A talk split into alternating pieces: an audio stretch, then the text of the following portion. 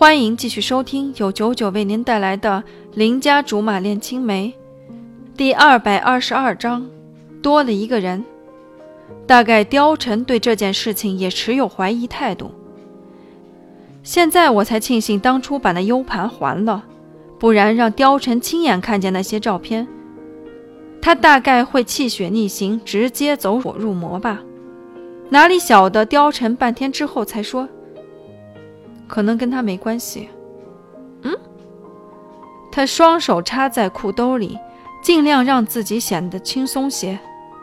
我一开始也觉得是我爸，但刚才我才忽然想到了别的可能性，或许我爸也是被欺瞒的一方。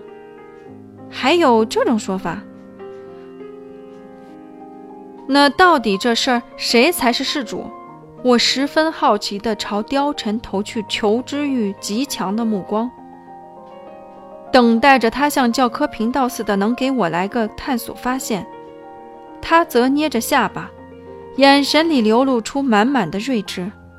我则很想不通，如果不是貂叔叔，还有谁？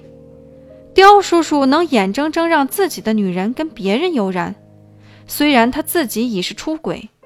但基于男人的占有欲，说什么都不肯接受的。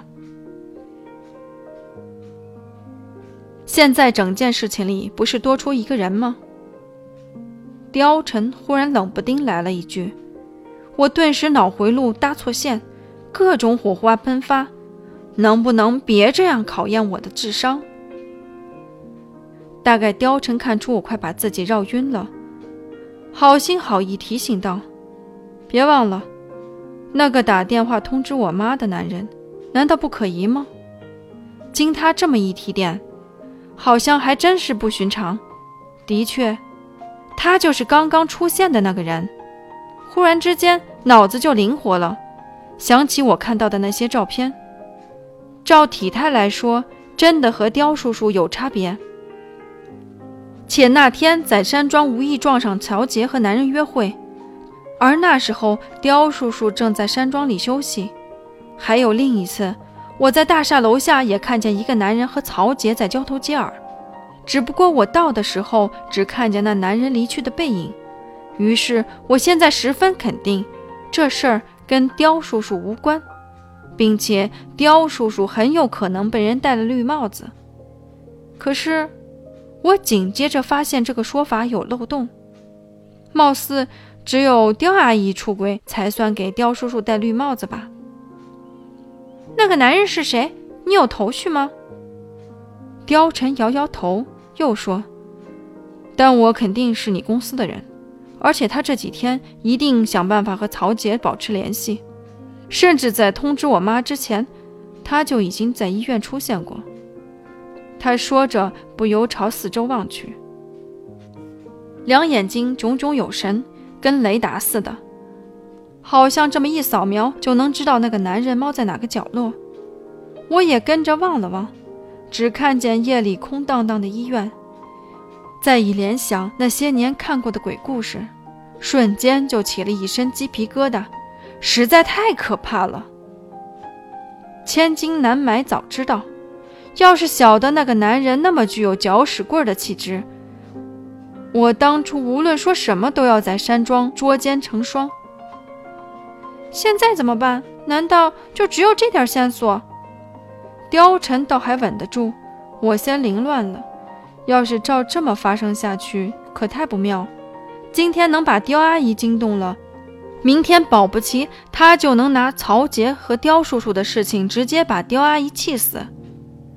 那貂蝉岂不是很有可能成为孤儿？越想越复杂，越想越心慌，最后我只能安慰自己想太多了，未必能成真的。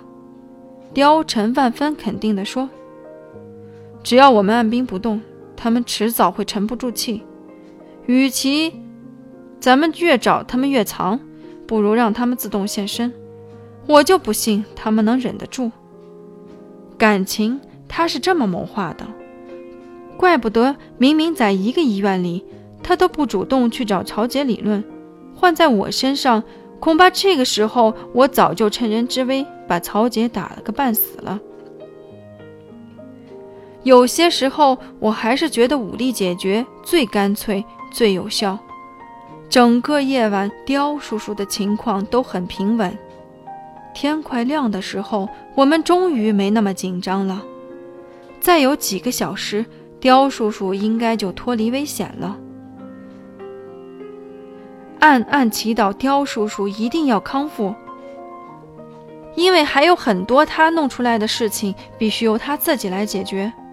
况且，如果他真要有事儿，貂蝉怎么办？他其实已经不生刁叔叔的气了吧？或许还想亲口跟刁叔叔说声原谅，说自己有多在乎刁叔叔。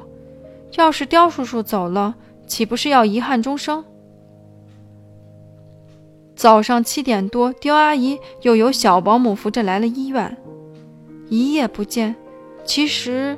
他可能失眠了，眼睛是红的，眼下有些黑青，看着都可怜。要是让他知道刁叔叔对不起他，那不是等于夺走了他所有的生活希望？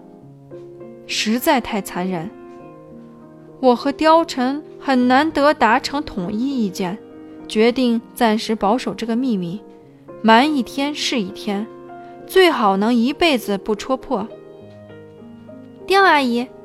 其实你不用这么早来的，有我和貂蝉守着，不会出事儿的。刁阿姨拉着我千恩万谢。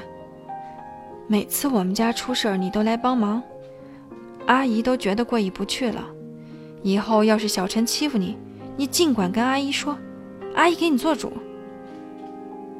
本来这都是我该做的事情，年轻人熬一熬也没什么。不过顺便要到一张护身符，这可是意外惊喜。我连连点头，顺势望了望貂蝉，他没有刚来的时候那么担忧了，甚至还露出个无可奈何的表情。想来想去，有件事情很重要。现在刁叔叔出事儿，公司那边怎么办？